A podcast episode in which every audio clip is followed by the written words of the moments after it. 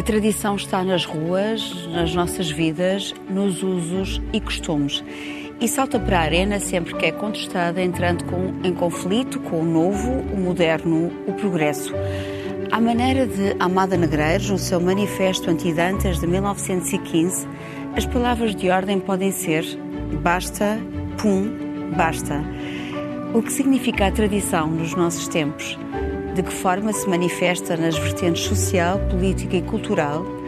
Que valores encarna? Poderá mudar? Hoje vamos olhar para dentro da tradição. Sejam bem-vindos ao Original é a Cultura.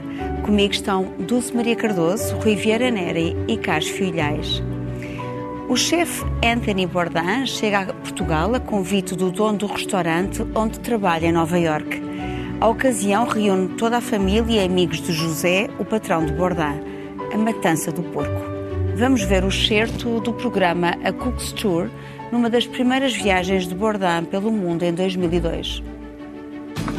Ever since I've been working for José, he's been telling me about an annual Portuguese tradition that dates back to medieval times the pig slaughter. But, uh, every week, the pig is getting fat. Even as we speak, I've been I've been getting regular updates. The whole family gets involved. The neighbors come, and it's a big social event.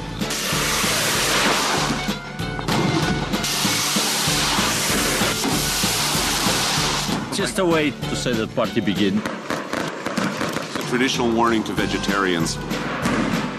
no, there's no vegetarians here. After all the smoke clears from the fireworks, it's time to get down to business. Food chain in action. These professional butchers are hired for the day to do the job of killing the pig. If I was just a little slower and a little stupider, that could be me. As a chef, I love and appreciate meat.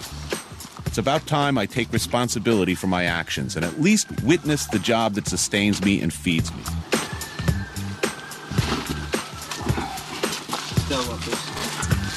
The deed is performed quickly and efficiently.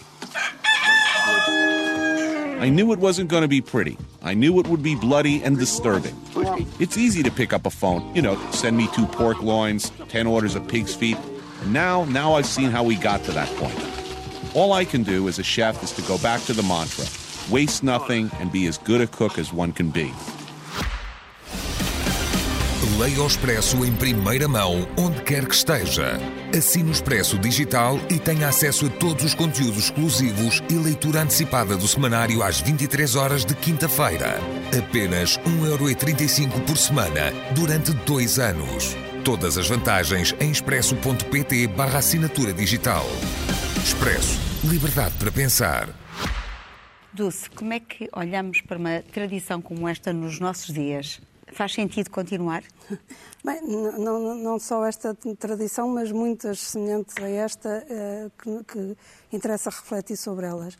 A tradição é uma. Podemos entender a tradição como eh, uma carta de recomendação do passado, no sentido que os nossos antepassados fizeram de determinada maneira, acharam útil, gostaram, eh, foi produtivo e, portanto, nós repetimos. Nesse sentido, a, a tradição, qualquer que seja, aprisiona o futuro porque nos remete sempre para uma maneira de fazer e, e, e, e impede-nos de nos aventurar por novas maneiras, pelo tal novo. Nesta tradição, concretamente, como, como dizia, vem dos tempos medievais, onde não havia matadores, ainda não havia a ideia do sofrimento animal, ainda, evidentemente, e também este filme é de 2002. Eu tenho muitas dúvidas que em 2022 o fizessem com aquela, daquela maneira e ainda a brincar com vegetarianos. Tenho muitas dúvidas porque, apesar de tudo, nestes 20 anos houve uma evolução enorme na questão do sofrimento dos outros animais. A tradição já não é o que era. A tradição já não é o que era nesse sentido e ainda bem. Ainda bem. O que é que a tradição tem de particular? A tradição tem de particular, e é diferente da lei que se cumpre ou é diferente do, até da cultura. A, a, tradição não é a mesma coisa que cultura. Pode estar no mesmo caldo cultural, mas são coisas diferentes. O que é que a tradição tem? A tradição não tem uma base racional, tem uma base afetiva. Hum. E eh, nós repetimos mais por afeto do que pela razão. E, portanto, como somos muito conservadores nos afetos, porque somos muito inseguros e porque achamos que se, não, se nos sairmos da roda dos, dos tais afetos, deixamos de ter o sentimento de pertença, nós insistimos em tradições. quantas pessoas dizem que não suportam bacalhau cozido no Natal, mas dificilmente saem da roda da tradição, porque parece que o Natal não é bem Natal se não tiveres aquelas batatas cozidas e as couves e isso tudo. Portanto, há, como esta tradição, aliás, as tradições, há muita, a tradição tem muito a ver com receita também. E a, e a, gastronomia está muito associada, porque lá está, é maneiras de fazer as coisas. Portanto, o que é que nós aqui temos sempre que lutar? É com, com o facto de sermos conservadores nos afetos. É isso que nos impede de perceber que tra há tradições muito boas e que devem ser mantidas, e há tradições que já não fazem sentido nenhum, entretanto, porque tivemos dados científicos, como por exemplo do sofrimento animal, de que já não se justifica, entretanto, porque já há matadouros, mas nem nos matadouros respeitam a dor, portanto é, é outra questão, uh, ou que, ou que culto, quer dizer, há, há tradições uh, terríveis, a excisão das mulheres, por exemplo, que é uma questão cultural também, mas também é uma tradição, portanto, que são mutilações. Isto, isto não é aceitável e o argumento que é tradição é o pior argumento de todos nesse sentido. Agora, há outras maneiras de. Há outras tradições benévolas. Há umas que são mais ou menos como a do bacalhau no Natal, que, que nem são boas nem más, são amorais. Mas depois há outras tradições que também uh, têm algum, fazem algum sentido, por exemplo, mais as caritativas, a, a ideia lá de, uma, de uma ideia de, de, de, ajudar o próximo, que vem muito de uma tradição de quando a Igreja era, tinha muita importância na vida das pessoas. Eh, porque não há propriamente uma lei a dizer tens de ajudar o próximo assim assado. Mas estavas a falar das boas e más tradições. Há, há dois slogans na cidade de Lisboa, um deles diz na tradição não se mexe, e vê-se, entretanto, a figura de um, de um, um touro, não é? Uhum. E depois há o outro ao lado que na tradição mexe-se, eh, chama-se evolução. Uhum. uh, isto tem a ver também, se prende com uma tradição que é a tourada e que também tem Sim. sido alvo de polémica, não é? A questão está, é que eu desconfio sempre das, das, pessoas que defendem o que querem defender com, com, com, a, com o argumento, da tradição. da tradição. Quer dizer, porque quer dizer, nós não vivemos como viviam os nossos antepassados. O que era bom para eles, ou o que lhes dava prazer, ou o que era bonito para eles, não é bonito para nós. E, portanto, quer dizer, quando me dizem, é sempre se fez assim, tem que se continuar a ser, para mim, a conversa morre, porque eu não tenho, não tenho, não tenho maneira de, de, de discutir com aquelas pessoas. Como eu disse, não é deitar fora tudo o que é do passado. O passado, a experiência é fundamental. Claro. E, há, e, há, uma sabedoria no saber acumulado, na, no erro acumulado, na tentativa acumulada. Não é de deitar fora. Agora, não ser conservadores. Achava aqui, penso que é o conservadorismo em relação ao, ao que herdamos do passado. Nós somos herdeiros, obviamente, e, é, e não podemos deitar tudo fora, não podemos deitar o bebê fora com a água do banho. Mas temos que ver bem o que é que é o bebê e a água do banho. Tu estavas a falar precisamente na base afetiva, falaste do bacalhau, isto leva-nos à gastronomia, claro que é uma que é. boa tradição, que é. não é, Carlos? Sim, uh, há os doces, uh, os doces tradicionais. Mas que nascem muitas vezes também, a tradição nasceu de uma necessidade. Por exemplo, se nós pensarmos na banha, que não é utilizada agora, ou por exemplo a sopa da pedra, não é? Uhum. Uh, da lenda da sopa da pedra, muitas vezes, portanto, há uma também uma, uma um reajustamento, digamos assim, aos nossos dias a gastronomia sim, sim, uh, ou outras tradições? A, a, a, Dulce, a Dulce já caracterizou muito bem o que é a tradição e a necessidade de a quebrar quando é preciso. Aliás, é interessante porque, uh, de algum modo, um, infringir uma tradição também já é tradição e, portanto, já temos a revolta, é uma digamos. Desobediência. A desobediência já está incorporada na tradição. Se agora desobedecermos, não estamos a inovar. A desobediência sempre foi, a tradição sempre foi uma permanência. Mas uh, uma boa definição de de tradição, acho que é, deve só ao Chesterton, que eh, ele tem frases muito boas, diz numa delas, a tradição não significa estarem os vivos mortos, uh, significa estarem os mortos vivos. e, e, isso é muito interessante. Uh, e acho que não podemos passar sobre isso. Sem isso, de alguma maneira, uh, os mortos têm de estar vivos e isso tem coisas boas. Pois isso claro. tem coisas boas num outro passo sobre o mesmo assunto. Ele era conservador, já agora o Chester uhum. é, é, um pensador conservador. Ele diz que a tradição significa conceder votos à mais obscura de todas as classes, que são os nossos antepassados. É a democracia dos mortos. A tradição recusa submeter-se a essa arrogante oligarquia que agora ocorre estar por aí. Nós percebemos aqui qual é o problema e há um bom debate, quer dizer, quando é que devemos conservar e quando é que devemos romper. Quanto aos doces tradicionais, eu sou pela conservação. aí, aí acho que, uh, enfim, há todo o movimento agora de património local, nacional, mundial, de, de, de, enfim, de preservar a memória e o património é não apenas material. A Unesco tem um património material do qual faz parte a gastronomia. Lembro-me, por exemplo, a dieta mediterrânea, que é, faz parte do património material do mundo, com vários países, entre os quais Portugal, da Bacia Isso. do Mediterrâneo. E coisa curiosa, a, a cozinha eh, francesa, a cozinha francesa, é também. A gastronomia francesa. Gastronomia é mesmo o nome. Gastronomia é. francesa é também património material da humanidade. Embora é um património material que se come muito bem.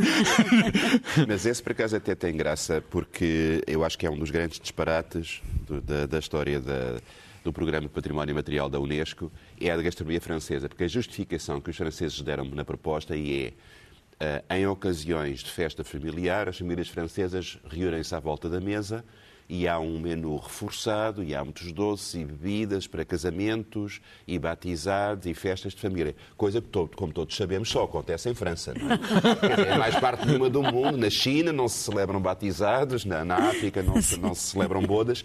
Quer dizer, foi um dos casos em que o lobby político francês e esta ideia que a França é o modelo absoluto para o mundo e estamos todos os joelhos à espera da última moda de Paris, uh, conseguiu, con, con, conseguiu passar. Por isso não estou enganado, eu acho que eles depois não entraram na dieta mediterrânica. Não, porque ficou Portugal, Espanha, Itália, a Grécia Exatamente. e a França com o seu. E Portugal só entrou no segundo, na segunda, sim. na expansão da dieta mediterrânica, não foi na primeira candidatura. Sim, sim.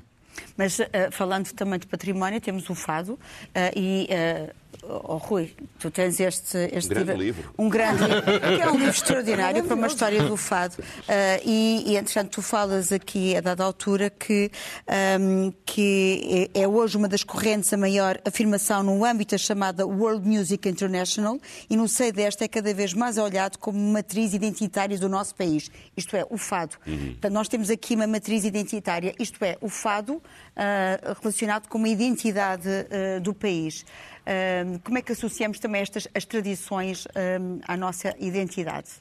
Bom, Rui. Uh, há um grande historiador inglês, o Eric Hobsbawm, que escreveu muito sobre um conceito que é muito importante, que é a invenção da tradição. É? Um livro sobre isso. Uh, e um, quando o Carlos dizia, lembrava um bocadinho aquele velho slogan que a tradição já não é o que era, é porque muitas vezes nós chamamos tradição uh, e partimos do princípio que tradição é uma coisa imutável. Portanto, ficamos muito, muito espantados quando alguma coisa muda, quando na realidade ah, nas práticas culturais não há nada que seja imutável. Tudo está em mudança e muitas coisas que nós afirmamos como sempre foi assim, não é verdade, não foi, não foi sempre assim. O caso do fado é um caso evidente. O, caso, o fado, para lá das suas ah, origens mais remotas uh, uh, afro-brasileiras, começa em Lisboa por volta de 1830, sabemos isso, não, não existia antes. Uh, eh, é um fenómeno puramente lisboeta, com uma ramificação específica coimbrã académica eh, eh, até praticamente ao princípio do século XX, só com, com a rádio e com as difusões, a difusão é que se transforma num, num género nacional, mas depois realmente chega a um ponto em que nós podemos dizer que há um grande consenso à volta da ideia de que nos reconhecemos no fado como um elemento, um dos elementos característicos da nossa cultura. Então, mas isto das identidades, eu também tenho, tenho mais medo do que, do que o diabo da cruz, da, da, da, da, da questão da identidade, porque é a ideia de que uh, somos o que sempre fomos uh, e, e, se uma avózinha uh, canta uma cantiga é porque todas as avózinhas ao longo dos últimos séculos cantaram a mesma cantiga. E não é verdade. As culturas populares mudam, as tradições mudam. Deixem-me dar-vos um exemplo que eu acho muito característico. As marchas de Lisboa. Coisa mais tradicional. Foi inventada a certa altura. Foi é? inventada em 1932 pelo Leitão de Barros, que resolveu convidar três bairros a ir ao Capitólio, ao Parque Mayer, fazer três marchas. Até aí o que havia era aquilo que nos aparece na canção de Lisboa as pessoas saíam com arquinhos e balões, com a roupinha de, de, do dia de festa e não havia cá nem, nem, nem, nem trajes históricos, nem, nem mitos, nem não sei o quê. O Leitão de Barros convida uh, Campo de Ourique, uh, uh, o Bairro Alto e o Alto de Pina a irem fazer três marchas. Os de Campo de Ourique vão vestidos de minhotos. Os de Bairro Alto vão vestidos de tricanas de leiria. E os do Alto de Pina de camponeses do Douro. Tudo feito ali na hora, não é? É, e depois, teve tanto efeito que depois, 15 dias depois, houve uma nova edição e juntaram-se uma dragoa que ia com varinas e pescadores, Alfama com severas e fadistas e Alcântara com criados e criadas. Ou seja, só na segunda versão é que se juntou algum elemento de cor local. E depois, houve marchas em 34 e 35, em 40, em 47, em 50, em 52, em 55, em 58 e só a partir de 63 é que começou a ser feito todos os anos. Ou seja, esta coisa que nos já, ah, e os nossos avós sempre fizeram a marchinha do nosso bairro, é completamente inventada em pouco mais de 50 anos. 50 anos. Já, já, agora, a propósito disso, é, é tradicional, como sabem, lá está a palavra, eh, as noivas irem de branco. pois bem, Parece que é uma coisa muito antiga. Isso começou com a Rainha Vitória de Inglaterra no século XIX. Exatamente. Antes disso, nunca ninguém tinha usado isso. De modo que o branco é relativamente recente na história, digamos, dos casamentos. Sim, mas século XIX já podemos, já, já podemos dizer que é tradição. Mas isto leva-me aqui, eu tenho uma curiosidade. Por exemplo, como é que se reconhece a música tradicional portuguesa? Vamos lá ver. Há uma matriz? Uh, sabes que este, o chamado folclore, que é uma palavra de origem alemã que significa a sabedoria do povo, é um conceito que é um bocadinho inventado pelos românticos alemães na, na viragem do século XVIII para o século XIX.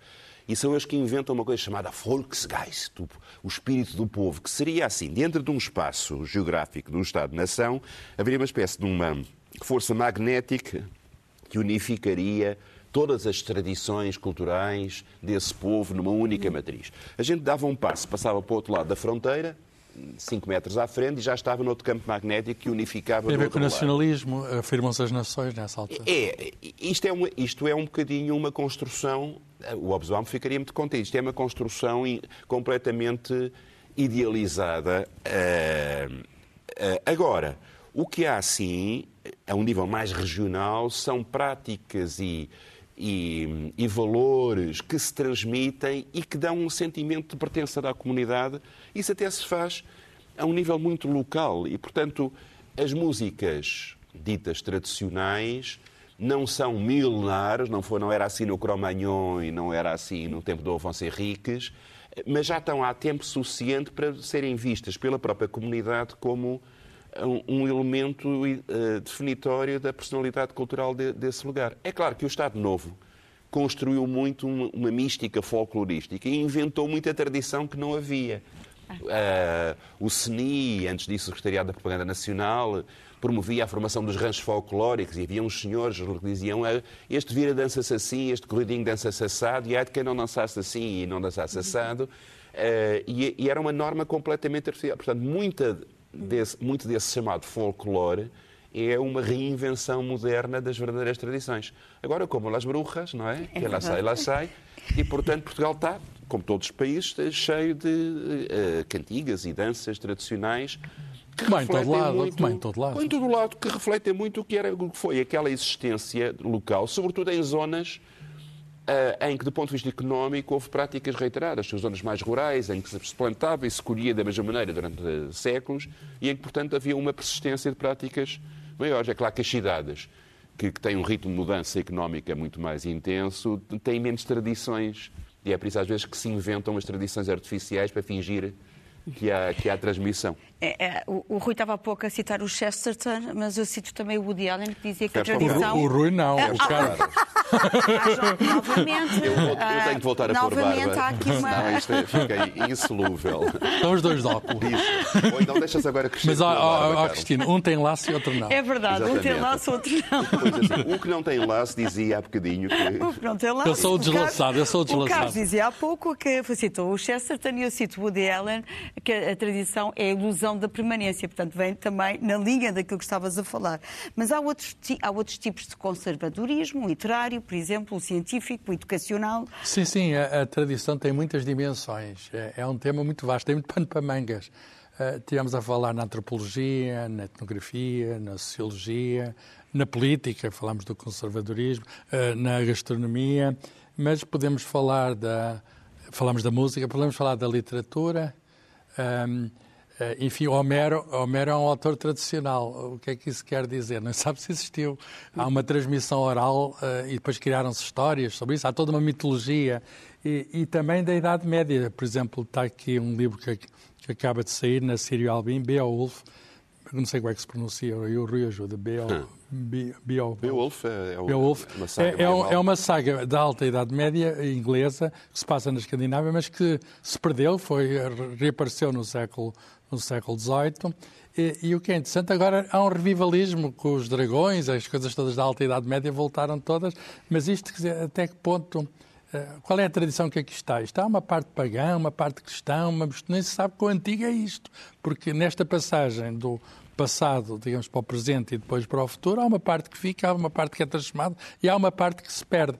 Na ciência, falaste na ciência, é muito interessante, porque a tradição tem de lá estar, quer dizer, um, um autor tem de conhecer os outros autores. Newton se viu mais longe é porque estava aos ombros de gigantes. Isso. Agora, ele inovou. Ele teve de quebrar alguma tradição. O, de pensamento. O Galileu, antes dele, teve também de quebrar alguma transição de pensamento, teve de romper com Aristóteles. Isso. Teve de romper com Aristóteles. Tem de se mudar qualquer coisa, mas quando se, na ciência tem. Mas não é para ficar tudo na mesma. Isso... a ciência, ao, ao contrário do que muita gente pensa, em particular o Thomas Kuhn, que dizia que a ciência vivia de grandes revoluções, isso não é verdade. A, a ciência vive de pequenas mudanças, porque o que é preciso é manter os pilares do, da estrutura do que está, por isso é que é difícil fazer ciência. Tem de se mudar um bocadinho para manter, digamos, o essencial. Sabe-se muita coisa, há partes que vamos saber mais e temos de cozer o novo com o antigo. E esse é sempre o problema, digamos, da novidade, do chamado há progresso. Há a boa e a má tradição. O, o, o Jaurès, o Jean Jaurès, o grande dirigente socialista do princípio do século XX, dizia que uh, a boa tradição é alimentar a chama e não uh, preservar as, as cinzas alimentar a chama, quer dizer, o fogo sim, sim, criador, sim. como sempre, isso, e, portanto, continuar uma boa, uma boa tradição de criatividade. Mas as brasas quentes dão jeito para isso. Exatamente, não ficar ali a olhar para as cinzas a pensar... Varrer as cinzas. Exatamente. Muitas vezes. Isso muitas vezes, agora faz lembrar o Manifesto Antidantas, do Pim Pam Pum, ah, do Júlio Dantas, mas há outros conservadorismos também literários e também a questão de outro conservadorismo que tem, tem, tem estado muito na berra, que é a questão da monarquia, com a morte da rainha Isabel II. Uh, portanto, faz sentido toda aquela coreografia ainda. Às vezes, uh, nos nossos tempos, nos nossos dias, toda aquela coreografia da monarquia uh, pode ser uma tradição má, uh, Dulce. Estávamos a falar das boas e das más tradições. Pois, quer dizer, isso é mais um, um, uma, uma, organização política, não, não é bem uma tradição. Quer dizer, é, depois tem aspectos de, de, de rituais que se tornaram tradicionais, mas estamos aqui a falar de um sistema político. Um, e que lá está, e que mudou muito, de, de, vou lendo notícias, não é que siga assim muito a, a monarquia mas, um, britânica, mas a, a, o, pelo que parece o filho da, da rainha, da, da, da, Isabel II, não era? Uhum. Um, portanto, agora é o Carlos III, creio eu, vai fazer uma, uma cerimónia de coroação e já avisou que será substancialmente diferente da mãe, porque era uma monarquia moderna e porque percebe que os 10 mil convidados, não sei se são 20 mil, já não sei quantos foram, de 1950 e tal, de mãe foi coroada, agora não seriam uh, bem recebidos pelos contribuintes britânicos que, que, pagam aquilo, não é? Portanto, uh, claro que há também aqui uma. Um, um, eles recebem muito dinheiro por causa das visitas, por causa do, do, de, de, toda esta ideia do palácio e das princesas e dos reis e isso. E, e há aqui um, um conforto, uma, uma contrapartida económica que dará a continuidade à monarquia como sistema político. Mas eu não diria que isso é uma tradição. Os rituais, talvez, mas uh, o sistema político por si só é uma decisão. E lá está, é diferente tradição. Mas o ritual, qual é a diferença entre, por exemplo, ritual, tradição?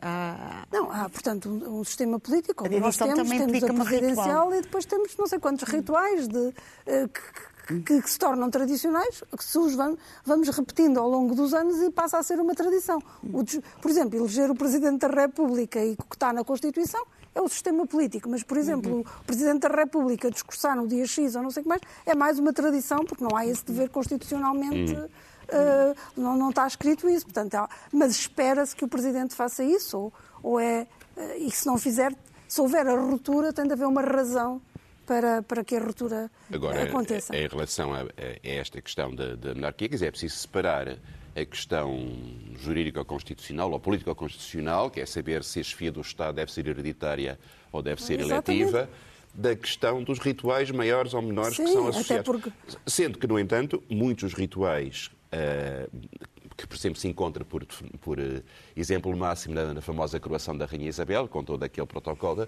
são relativamente recentes, foram, foram, foram introduzidos sobretudo no próprio século XIX, eh, fingindo que eram antigos. Aliás, o século XIX era muito, foi muito useiro e vezeiro em reinventar o passado, fingindo que era mesmo o passado. O caso das- da, da ala dos Jerónimos que o rei Dom Fernando mandou construir em estilo neo-manuelino, não é?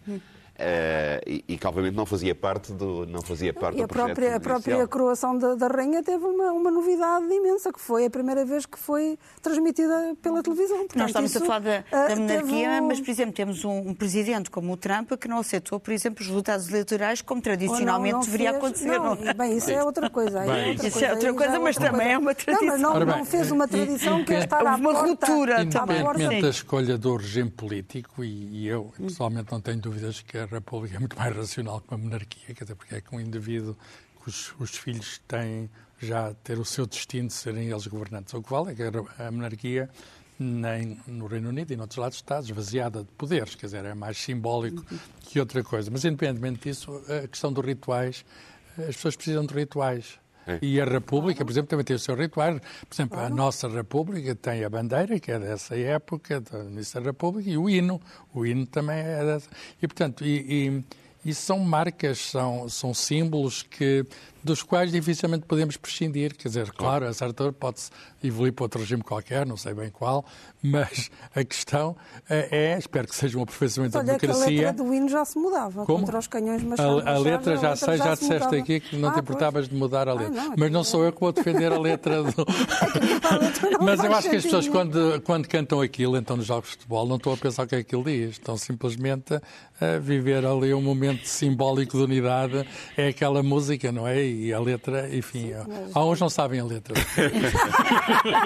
Não, mas é, to- é uma. Não, e tem aliás, a vai Marselhesa, que era o hino da liberdade, e que a gente vai ver e diz eh, que um sangue impuro regue o, o, o, o no- o nosso sulco, o sulco do nosso caminho. Sim, mas quer dizer, mas nós agora que estamos Que o mais- sangue dos inimigos alaga o, que- o Sim. caminho para onde nós Quer dizer, vamos mas há andar. muito tom bélico, não é? Portanto, Isso faz dizer- parte do, do, do, Sim, dos mas quer dizer, mas agora que estamos numa, numa altura de repensar, lá está, o que queremos do futuro, não vamos ficar agarrados ao que os nossos antepassados achavam Não, que, mas a, que era, que a, era a Du, corajoso. sabe, que acho que logo no início pôs o, o, o dedo numa- no ponto que eu acho que é importante, é a tradição não, não pode ser o único argumento a favor do que quer que seja. É, isto é assim, sempre foi assim. É, é, é, aliás, o, o Gustav Mahler, o compositor, dizia a tradição é uh, desmazê-lo, schlamperei, é, quer dizer, é, é abdicar de pensar sobre a questão porque já há uma resposta fácil. Agora, se, se tendo pensado a resposta foi esta tradição vale a pena, é Exatamente. outra questão. Eh, E, e o ser- e- e a experiência acumulada na tradição não é desprezível enquanto tal. Agora, tem que, ser, tem que ser posta à prova como, como todas as coisas. Deixem-me também dizer mal da tradição e, não, e de outro tipo de vista. A chamada medicina tradicional chinesa, hum, enfim, não sei qual é o tamanho daquela tradição, mas é uma coisa que não é comparável com a medicina que nem sequer é ocidental, a medicina, digamos, baseada na evidência, baseada na ciência.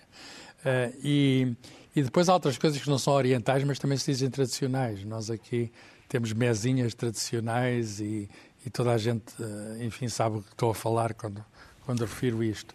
Enfim, aí eh, o tradicional não é, uma, não é um bom conselho, quer dizer, usar aí o tradicional significa, eh, na maior parte das vezes, expor-se a perigos, digamos, ah, disse sempre se fez isto, a minha avó já fazia, etc. Mas morria-se muito mais no tempo da avó. Carlos, lá está, mais uma vez é juntar, porque há também uma arrogância da parte da dita ciência, em que diz tudo o que vem de séculos, tudo o que vem de mesinho. Não é, não é assim que bom? funciona a ciência. A ciência aproveita o que vem dos séculos. Não, Ah, ora bem, o, o Aristóteles, aquilo que ele disse certo, ainda cá está. Agora, quando o Aristóteles disse que os dentes da mulher são diferentes, são em número sim, diferente é um dos homens, aí Isso é um emendamos. disparate, mas, Agora, exemplo- a questão é os factos. Oh, oh, eu, eu dou-te factos, eu dou-te factos também. Ah, ah, que linda discussão. Não, dou-te factos de uma, de exemplo, na, na medicina. Da medicina é muito concreto isso. Tu, uh, somente doenças que não, evidentemente, não estou a falar de, de, de, de cancros e dessas coisas mais graves e mais sérias e que nem sequer há, há possibilidade de experiência, mas estou a falar, por exemplo, de coisas de pele. Quem tem, agora aqui só um pequeno para ter uma pele atópica quer dizer que é uma pele muito reativa, etc, etc. Pois bem, eu fui a, não sei, 20 dermatologistas, dos melhores, dos recomendados por este, por aquele, com não sei quantos tratamentos laser, a ciência a funcionar, cada vez estava pior. E de repente aparece-me um químico, um químico que também é da ciência, mas que não tem nada a ver com a medicina, e diz: Pois, o problema é que os, os médicos, os dermatologistas não percebem muito química. E repara, a pele é tudo química, é tudo reações químicas. Sabe o que é que temos de fazer? Temos de fazer uns cremes que eu faço no meu laboratório, com plantas e não sei o que, e isto vai ao lugar. E eu fiquei dispensei, agora é que me vai cair a pele depois disto tudo.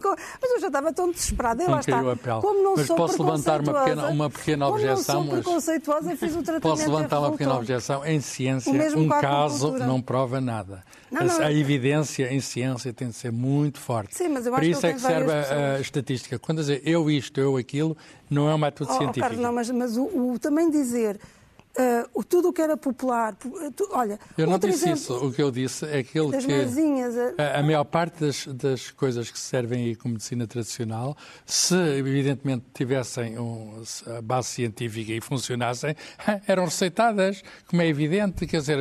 Não é. o, ah, ah, Estás a esquecer de uma, de uma coisa muito terrível que é a ideia de lucro e a ideia de. Ah, de, de, acho de que mas o lucro existe, mas é uma ideia muito perigosa pensar que, que, que as pessoas querem fazer fazer mal umas às outras, simplesmente, eh, em particular as, os químicos, os cientistas, etc., para serem ricos. Olha, eu sou cientista, não quero fazer mal a ninguém um e também não consigo ainda, ser, não consigo ainda obter lucro. Quer dizer, oh, uma coisa... oh, Carlos, a indústria farmacêutica é outra questão que, que, é muito Há muitas outras indústrias, não é apenas a indústria Sim. farmacêutica. Mas eu volto ao ponto. Mas, mas se não gostas de remédios é, também. É, eu tomo, eu que, tomo. Que eu retomei, que eu retomei da, da, da, da Dulce. Quer dizer, a tradição não pode ser só por si uh, a justificação do que quer que seja, incluindo os medicamentos. Só porque a minha avózinha fazia, não tem que ser bom. Uh, e, portanto, é bom reexaminar, é bom aplicar o tal método experimental uhum. para ver se, de facto, há ali a uh, elementos ativos. Juntar o saber racional também. De uma forma sistemática, controlada, verificável. Uh, e, portanto, não é de excluir só porque é tradicional e não é de aceitar só porque é tradicional. Sim, acho que é o Mas há um método para ver o que funciona um e o que não exatamente, funciona. Exatamente. E a maior parte dessas coisas não funciona. Não vou dizer tudo, a maior parte dessas coisas não funciona. Claro. E, é e mais, até pode ser prejudicial. Até pode ser prejudicial. E há muitas que funcionam uh, na, e quer dizer, cujo, cujo bom funcionamento é comprovável por via. E há uma coisa chamada efeito placebo que é muito interessante, é, é psicológica, é difícil até de, de, explicar o funcionamento. Uma pessoa, quando alguém está a tratar de nós, qualquer que seja o método, nós tendemos a melhorar. É. Tendemos a melhorar, mesmo que nos dê uma coisa que, feito num exame em grande escala, não, não, não nos a melhores. Há melhoras, é uma sensação psicológica, é. chama-se efeito placebo. Eu, quando, quando estava a preparar a, nossa, a conversa que nós tivemos sobre a dor, Uh, Lembro-me que, que, que, li uma coisa interessante precisamente nesse sentido, que houve uma experiência controlada uh, de pacientes com dor aos quais se disse que estavam a tomar morfina, e que sentiram, eh, mas 30 e tal por cento Melhoraram. sentiram não tinham eh, morfina nenhuma. Positivos. Sim, Isso acontece não, não, muito a pessoas que estão essas Mas quer dizer, nós temos que aqui pensar na amálgama do saber afetivo e o saber racional, não é? Também de vez em quando aqui uns pozinhos mas de perlim racionais. Esta é, outra, esta é uma questão, questão. Isso é uma questão que merece uh, outro programa, não é? Uh, temos que passar para as sugestões uh, e eu vou falar de uma, de uma, de uma canção bem tradicional que deu o nome ao espetáculo Casa Portuguesa, hum. que questiona precisamente o olhar, o viver habitualmente, através dos conceitos de casa, família e também masculinidade, e assistimos precisamente à desconstrução um, desses ideais através da história ficcional de um ex-soldado da guerra colonial que, dialogando com os seus fantasmas, se confronta com a ruína e o sulavanco do paradigma casa família e figura do pai. Pedro Penin é o autor e o encenador que combinou precisamente estes três materiais, o fado, com a canção que dá nome ao espetáculo, Casa Portuguesa, o Diário de Guerra, do Diário do Pai, de, de, de, Pedro Penin, e um ensaio filosófico de Emmanuel Kotschek, que se chama Filosofia da Casa, que descreve a casa como um espaço violento e de tensão opressivo. E assim, quando os alicerces dessa casa abanam, eh, nós temos de facto aqui um teatro que cumpre a função de perturbar fazer pensar e também provocar. Uh, temos aqui a encenação, como eu disse, e o texto de Pedro Beni, e com excelentes, extraordinárias interpretações de uh, João Lagarto, uh, Carla Maciel, Sandro Feliciano, um rapaz de 16 anos, muito talentoso, e também o Fado Bicha, com a Lila Tiago e o João Caçador, que também é uma forma de abanão ao próprio fado. aqui introduzido elementos de queerização do fado, bastante interessantes. vamos ver então um excerto da peça. A casa não é só a arquitetura, a casa é, sobretudo, moral. E esta casa já não serve a nossa moral. Se a nossa existência mudou, a casa também tem de mudar. Tu herdaste esta casa do teu passado e eu um dia, esperemos que daqui a muitos anos, vou herdá-la a ti. Mas nós não somos o que herdamos. Nós não somos uma casa, uma nacionalidade, uma língua, uma cultura. Nós somos aquilo que decidimos ser e o que podemos deixar de ser a qualquer momento. Temos de aprender a separar-nos das coisas, das ideias, das pessoas, das casas. Temos de aprender a deixar para trás a casa. Temos de aprender a deixar para trás, porque tudo acaba, tudo. uh, este espetáculo terminou no Teatro Nacional Dona Maria II e agora vai entrar em digressão, vale a pena. Uh, Dulce, tu traz-nos uma, uma história muito, dinamarquesa. Exatamente, é uma história muito, muito distante de nós, de uma autora que, que, que, em dinamarquês, não sei como é que se dirá, mas eu vou ler em português, não sei, que é Tove Dittelvesen, qualquer coisa assim, um, e que é, isto foi, uh, portanto, foi traduzido agora pelo é a trilogia de Copenhague? É, sim, sim, já tinha dito. Pelo João Reis, eh, mas foi escrito, foi acabado. Portanto, isto inicialmente foram três livros separados e depois foi reunido. Mas isto, ela publicou o último em 71, portanto, já, já... O que, porquê que eu trouxe este livro? Primeiro, porque há muito tempo não lia nada que me tivesse impressionado tanto. Um, e em segundo, porque... Um, para provar exatamente que a arte ou a cultura é muito diferente da tradição no sentido em que tu arriscas o novo e começas a fazer uma, uma coisa diferente, uma coisa que tem muito a ver com o teu contigo e com a tua honestidade e que, portanto, não pode ser repetível, nem pode ser uh, uh, apanhada. Uh, é diferente, lá está, de um modo de experimentação que pode ser repetido. Aqui vai-se por outros caminhos, mas depois, de alguma maneira, cria-se tradição. E eu, ao ler este livro, percebi onde agora muitas escritoras foram buscar ou eventualmente não, mas ou seja, o caminho que muitas escritoras fizeram é que ela começou por ser uma, uma visionária em 71, que é esta ideia de falar do que é ser mulher, tanto é que ela põe a infância, a juventude, as relações tóxicas, de falar do, de uma forma analítica do que é crescer mulher, eh, da relação com, com, com os homens, que agora vejo muitas autoras contemporâneas e que esta senhora, em 1971, já era, visi era uma, vi uma visionária. Começou uma boa tradição. Começou uma boa tradição. Nunca há tradição nisto, porque lá está, é sempre um ponto de vista, mas sim. Mas há pelo menos uma maneira de fazer as coisas. Oh, Dulce, pelo facto de teres dito que esse, que esse, que esse livro te, te, te provocou, te perturbou, eu acho que isto vai se tornar viral. Ah, o que é um bom sinal. Ah, não, mas não foi só a mim. Tem aqui uma citação que agora, que há bocadinho estava a reparar, que nem tinha visto da. da... Patti Smith. Exatamente exatamente que ela diz. Smith. Uma crónica para os marginalizados, mar maravilhosamente escrita, resiliente e empática. Portanto. Quer dizer, Dulce e Patti Smith estão de acordo. Exatamente. Carlos, como é que as ideias fizeram pular e avançar o mundo ocidental? Eu trago um livro que não é propriamente recente. A original é de 1960, há uma tradução portuguesa uh, nas edições 70. Uh, o título é a tradição intelectual do Ocidente e os autores são o britânico de origem polaca Jakob Bronowski e o uh, americano, professor de História no MIT, uh, eh, Bruce Maslich. O que é a tradição intelectual do Ocidente? É o percurso que se deu na Europa desde o início do século XVI, começa em Leonardo da Vinci, até o início do século XIX, acaba com Friedrich Hegel. Uh, e, e a história que eles contam é, é uma história da qual somos todos herdeiros, é, é a tradição. Eu diria que não é apenas do Ocidente, do mundo, não é? É, é a história é, é, completa, total. Eles tentam, é um ensaio de história total. Metem a arte, metem a ciência, metem a política, metem a economia, passando por nomes como o Maquiavel, o, Hobbes, o Pascal, o Voltaire, uh, o Franklin, o Kant, tudo isso, todos esses grandes nomes fazem parte daquilo que podemos chamar de tradição intelectual do Ocidente, que, enfim, eh, nós podemos e devemos fazer de vez em quando como Dantas, basta pum. Mas eu aqui acho que esta tradição de que somos herdeiros, eh, eh, acho que não basta. Pum.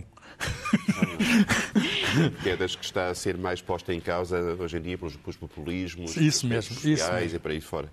Essa tradição de rigor intelectual, de, de lógica de, de racionalismo, de etc. Temos que conservar, não é? Isso. E agora vamos passar para a Beira Baixa? Vamos passar para a Idanha, uma cantiga de ceifa lindíssima, recolhida pelo Michel Giacometti e pelo Fernando Lopes Graça nos anos 60, eh, e que é uma memória remota ainda, ainda viva eh, de, um, de, um, de um saber musical que vai quase à Idade Média. Uh, e vale muito a pena.